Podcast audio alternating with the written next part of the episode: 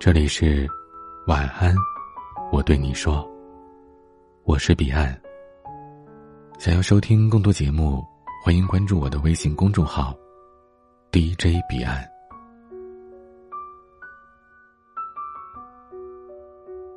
不知道你们是否也有过这种心情？当你感情空窗期的时候，恰好有这么一个看起来还不错的人走进了你的生命。他说不上多么优秀，却也能把你照顾的很好。你说不上自己有多喜欢他，但也不是很讨厌。这时，你是否会内心纠结，该不该和这个人谈恋爱呢？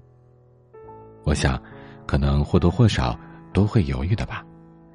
特别是已经对于二十好几的女孩子来说，因为这个年纪的女孩一般都面临着催婚的困局，再加上觉得自己不小了。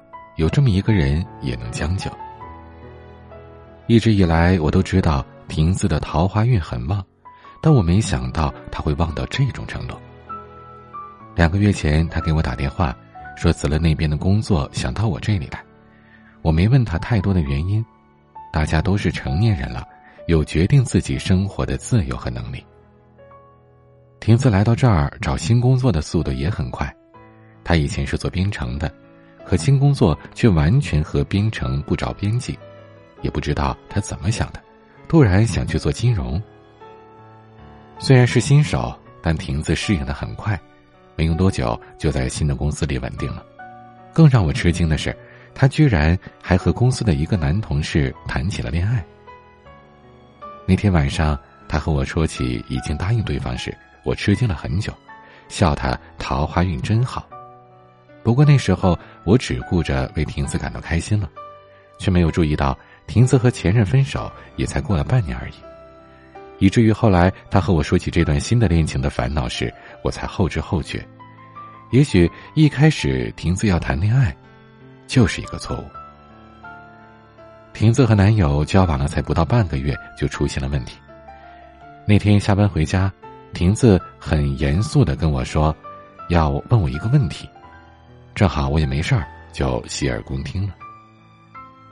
瓶子烦恼来源于她自己，据她所说，她似乎很不能接受男友触碰她。本来情侣之间牵手、拥抱、接吻这些亲密的行为都是情到深处再自然不过的事儿了，可对于亭子而言，这却是全身的细胞都在抗拒。有一个周末，亭子和男友出去约会，也许那时气氛正好吧。男友本来想亲她一下，可是等到她男友凑过来，亭子却偏过了头。她怕这个拒绝的动作让两人尴尬，只好找了个借口说周围有人，她不好意思。男友也没有勉强。可只有亭子自己知道，她是接受不了男友太过靠近，她就不自在。但她又说自己明明不讨厌对方，只是不喜欢这种亲密而已。其实说到这儿，我就知道，瓶子只是不讨厌那个男生，却没有喜欢。因为身体是最诚实的，喜欢一个人会不由自主的想要靠近，而不是本能的排斥。在人际交往过程当中，大体分为公共距离、社交距离、个人距离、亲密距离这四种。而所谓的亲密距离，只有自己信赖的人才能靠近。如果一个不属于这个亲密距离圈子的人随意闯入了这个空间，不管他的用心如何，都会引起对方的反感。瓶子的身体本能的告诉他，男友并没有真的走入他的心里。于是我也意识到，瓶子之所以这么快就答应交往，是不是有其他的原因呢？结果一问，瓶子给出的理由是：我很担心错过他。这个答案让我大吃一惊，于是问亭子：“他是很好很优秀吗？所以你才怕错过？”亭子说：“也不算吧，就还行吧。”他这么一说，我就明白了。以前也常常有人会说：“我害怕在对的时间错过了对的人。”于是匆匆忙忙的就想把自己的余生交给对方。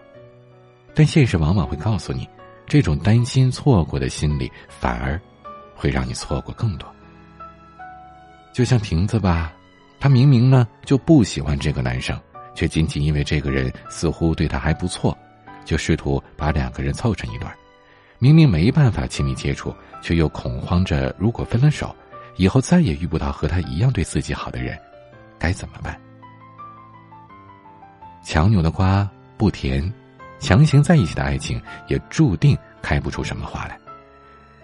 在爱情这条路上，其实从来不存在什么错过不错过，只存在着你拥有的时候是否懂得了珍惜。或许很多女孩都和婷子差不多，在这样一个别人觉得适婚的年纪，确实需要抓紧时间谈一场恋爱了，然后找了一个合适的日子，把婚结了，这一生就圆满了。但匆促终究也会造成恶果，如果不是真心相爱，用不了多久，这爱情就会彻底瓦解。到那时，不仅浪费了青春。还依旧毫无所获，就像《致我们终将逝去的青春》里说的：“一辈子那么长，一天没走到终点，你就一天不知道哪一个才是陪你走到最后的人。”有时候，你遇到了一个人，以为就是他了，可回过头一看，其实他也不过是这一段路给你想要的东西。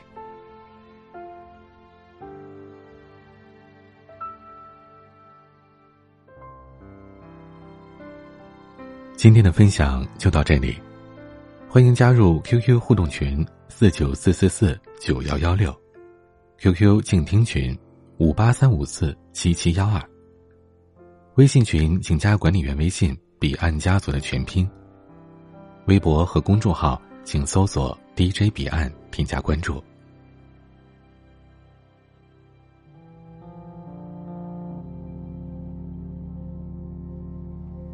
今天的晚安曲是蔡健雅的《贪图》。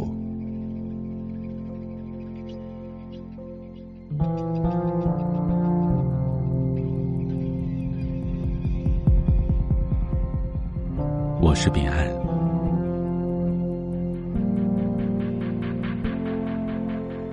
晚安。情歌怎么都孤独，平行了无限谱。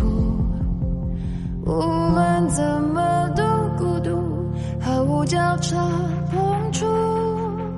世界怎么都孤独，狂欢前要倒数。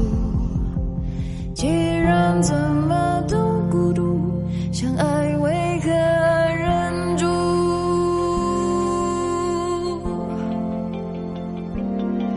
我贪图能爱的铭心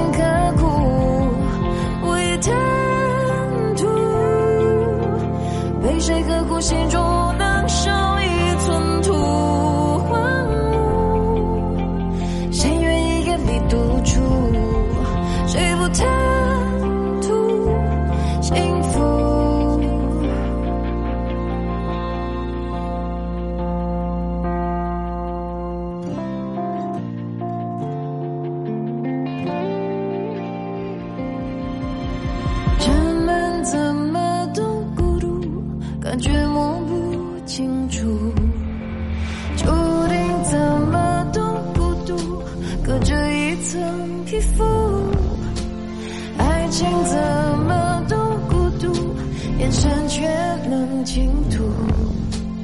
既然怎么。